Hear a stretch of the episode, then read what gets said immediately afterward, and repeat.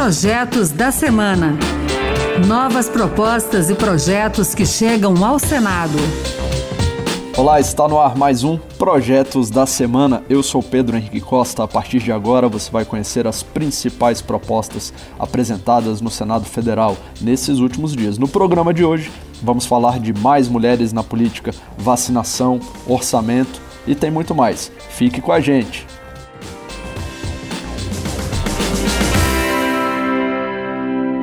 Vamos começar o nosso programa falando de finanças públicas. O Congresso Nacional aprovou o orçamento de 2021 e o governo tem até 22 de abril para sancionar o projeto. A proposta, que define a arrecadação e as despesas da União, tem sido criticada pela impossibilidade do cumprimento do teto de gastos e da regra de ouro, que impede o governo de se endividar para pagar contas.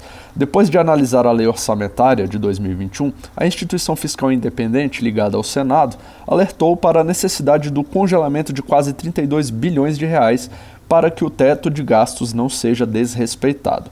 O impacto do aumento do salário mínimo nas contas da Previdência, por exemplo, não está previsto no texto que foi para sanção. Para cobrir esse rombo, a equipe econômica terá que pedir autorização do Congresso Nacional para aumentar o endividamento. Nessa semana, o governo enviou um projeto ao Congresso Nacional para alterar algumas regras fiscais relacionadas ao endividamento. Se aprovada pelo Congresso, essa proposta permitirá o uso de créditos extraordinários destinados a programas emergenciais para o programa de redução de salário e jornada na iniciativa privada e para o apoio a micro e pequenas empresas. O projeto altera a lei de diretrizes orçamentárias para permitir o aumento de gastos públicos sem a indicação de fonte nos casos de calamidade. Na prática, essas despesas não serão contabilizadas para o teto. A equipe econômica alega que essa alteração na LDO não afastará as regras que limitam e condicionam as despesas públicas, como a Lei de Responsabilidade Fiscal e o teto de gastos. Agora o assunto tem a ver com quem trabalha fazendo transporte de pessoas e mercadorias. O projeto quer estimular a renda de mototaxistas e entregadores. A ideia é conceder isenção do IPI, que o imposto sobre produtos industrializados, às motocicletas nacionais quando destinadas ao transporte de indivíduos, a entrega de mercadorias e a prestação de serviços comunitários de rua. O autor, senador Wellington Fagundes, do PL de Mato Grosso, acredita que a medida é um incentivo à economia para aumentar a fabricação e a venda de motocicletas e também a geração de empregos com a prestação de serviços pelos motoboys. Vamos falar de representatividade na política. Março, o mês das mulheres, passou, mas a luta pela garantia de direitos e igualdade de oportunidades entre os gêneros permanece no Senado. Esse projeto altera as regras eleitorais. Segundo o estudo da ONU Mulheres, o Brasil registra os mais baixos índices de representatividade feminina e de paridade política entre os sexos na comparação com seus vizinhos da América Latina. Trazendo a realidade para o Senado, dos 81 senadores, apenas 12, ou seja, 15%, são mulheres.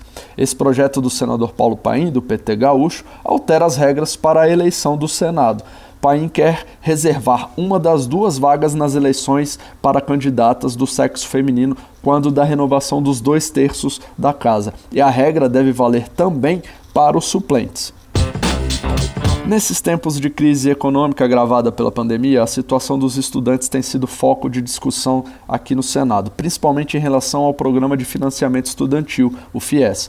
Muitos alunos não estão conseguindo pagar as parcelas do financiamento da faculdade em decorrência do desemprego ou da perda de parte da renda. A proposta que a gente destaca suspende por 180 dias, quer dizer, por seis meses, o pagamento das parcelas do FIES, por causa do agravamento da pandemia. O senador Jaime Campos, que é do Democratas de Mato Grosso, citou que o desemprego atingiu mais de 13 milhões de brasileiros no ano passado. Na opinião dele, essa crise dificulta o pagamento das parcelas do FIES pelos estudantes e suas famílias. É preciso manter os alunos matriculados nas universidades e garantir oportunidades profissionais. Afinal, não há saída para o país sem educação. Hoje, cerca de 3 milhões de estudantes brasileiros dependem do FIES para estudarem em curso superior.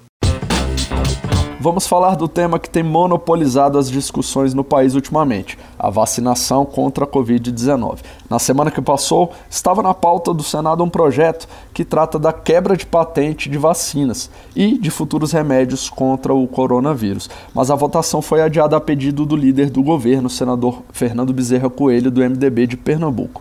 Bezerra Coelho argumentou que o licenciamento compulsório é uma medida drástica com consequências comerciais para o Brasil, entre elas a decisão de laboratórios não pedirem o registro de seus produtos na Anvisa. O líder do governo afirmou ainda que a quebra de patente não resultará em vacinas fabricadas no país imediatamente. Ele defendeu aguardar uma decisão da Organização Mundial do Comércio. Com o posicionamento do governo brasileiro nos órgãos internacionais como é o caso da Organização Mundial do Comércio. Se essa não é a melhor postura do que tomarmos uma decisão isolada que outros países com o nosso nível de desenvolvimento não ousou tomar por causa das repercussões na economia, na política e na saúde. Já a senadora Cátia Abreu, do Progressistas do Tocantins, rebateu os argumentos do líder do governo ao afirmar que o próprio Ministério das Relações Exteriores votou recentemente na Organização Mundial do Comércio contra o pedido da quebra de patente apresentado pela África do Sul e pela Índia, apoiadas por outros 80 países. Cátia Abreu argumentou que o número de mortes diárias acima de 3 mil é o que compromete a reputação do Brasil.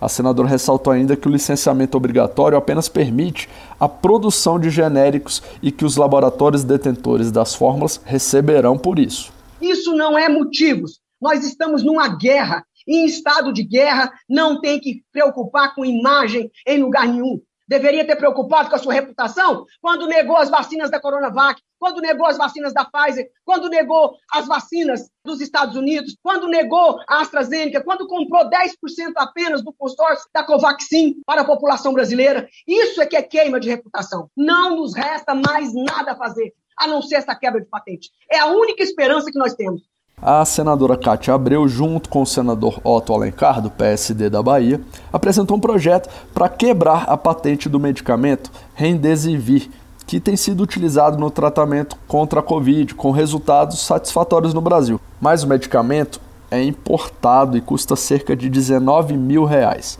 A ideia é conceder a laboratórios nacionais o direito de fabricar o Remdesivir por meio da quebra de patente. Esse projeto vai ser votado junto com o que trata do licenciamento compulsório das vacinas da Covid, mas ainda não há uma data para a discussão dos dois no plenário.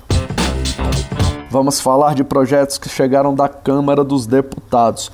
Um deles já foi aprovado pelos senadores. A proposta adiou para 31 de julho o prazo final para a entrega da declaração do imposto de renda em decorrência da pandemia do novo coronavírus. Nas regras atuais, os contribuintes deverão fazer o acerto de contas com a Receita Federal até o dia 30 de abril. Os senadores alteraram o projeto ao incluírem a isenção do imposto para os profissionais da linha de frente no limite de 11 mil reais. Com isso, a proposta volta para a Câmara dos Deputados.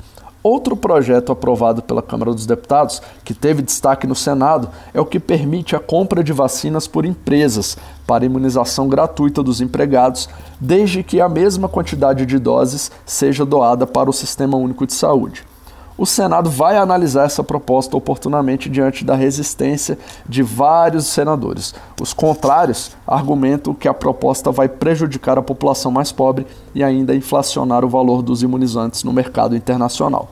O senador Eduardo Braga, do MDB do Amazonas, destacou que a iniciativa privada até poderia importar vacinas, mas apenas depois de imunizados os grupos prioritários. Nós temos que trazer a iniciativa privada, sim, mas para ajudar a alcançarmos os 77 milhões de meta prioritária do Plano Nacional de Imunização. Alcançado isso, que a iniciativa privada possa importar vacina, usar para seus funcionários e 50% ser doado para ajudar o SUS. Já Messias de Jesus, do Republicanos de Roraima, defendeu a compra de vacinas pelos empresários como uma forma de minimizar a mortalidade na pandemia. Toda e qualquer ação que tiver que ser feita para impedir o avanço dessa trágica doença que afeta todos nós, eu estarei disposto a fazer. Eu sou favorável, sim, a que as empresas possam comprar vacinas. Nós estamos atrás de uma solução. E é isso aí, o Projetos da Semana fica por aqui. Você pode participar das leis do país. Acompanhe o programa Projetos da Semana na Rádio Senado toda sexta-feira às duas da tarde. Muito obrigado pela sua companhia. Eu sou Pedro Henrique Costa e até o próximo Projetos da Semana. Projetos da Semana. Novas propostas e projetos que chegam ao Senado.